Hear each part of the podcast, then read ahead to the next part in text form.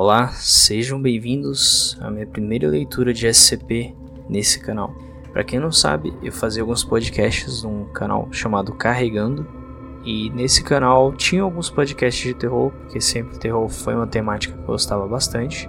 Mas a partir de hoje, nesse canal, estarei trazendo todas as leituras de SCP para cá. SCP-756 Classe do objeto Euclídeo Procedimentos especiais de contenção. A câmera de SCP-756, medindo 10 por 10 mm, deve ter acesso exclusivo por uma esclusa de ar.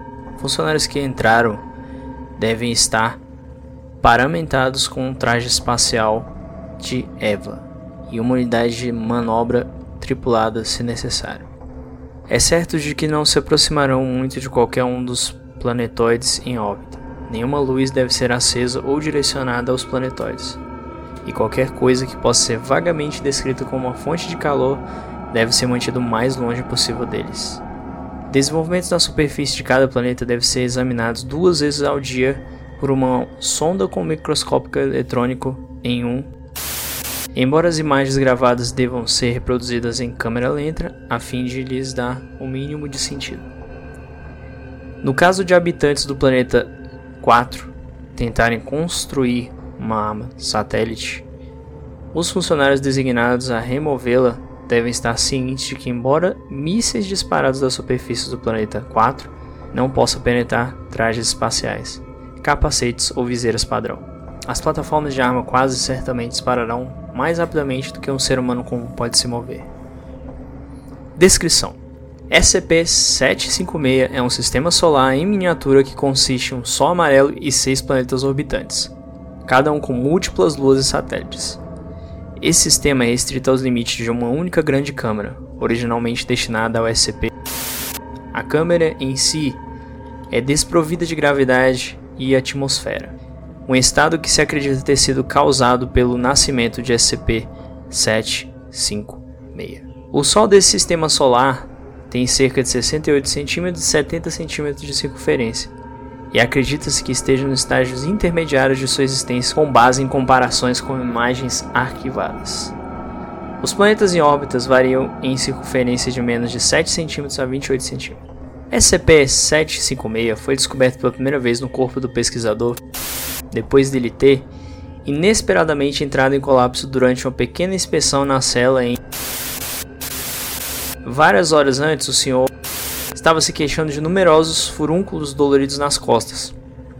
Após sua perda de consciência, um exame superficial mostrou que esses furúnculos eram na verdade minúsculos fragmentos de rocha projetando-se em sua carne. Conquanto uma ferida localizada posteriormente no pescoço do senhor parecia estar emitindo calor intenso, provavelmente o motivo do seu colapso. De acordo com os instrumentos situados dentro da cela, a temperatura dessa ferida subiu até a 70 graus para mais de 550 graus.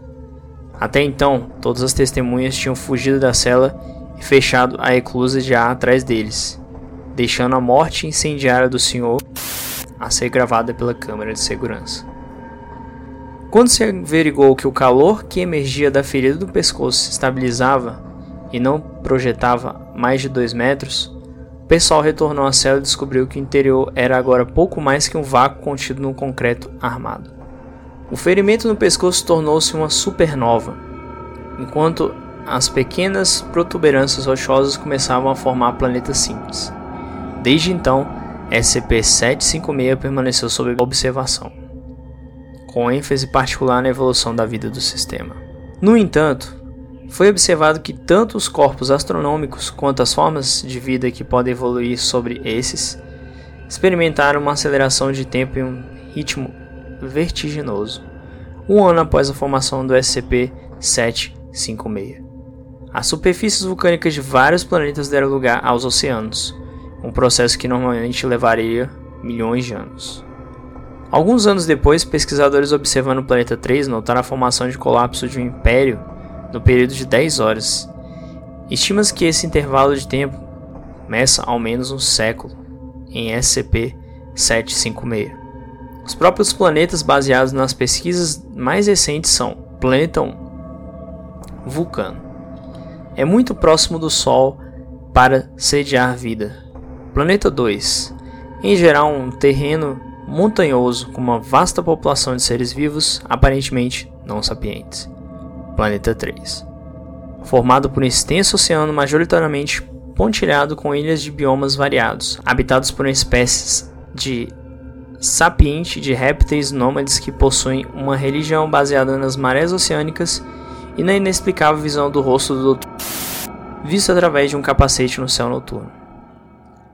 Planeta 4 essencialmente composto por intercalado apenas pelo que parece ser silos de mísseis e instalações militares, muitas dessas supostamente cobrindo cidades subterrâneas. Planeta 5 densamente povoado, com muitos grandes assentamentos de terra construídos em torno de terrenos selvagens. Ao contrário do planeta 4, os habitantes não conseguiram viajar no espaço e, como resultado, atualmente são pacíficos. Planeta 6 Igualmente habitável até os eventos de. Desde então, seu estado tem sido revertido para terreno sem vida. Adendo: qualquer funcionário pego colocando objetos que brilham no escuro, como estrelas, nas paredes da câmara, será resignado à papelada.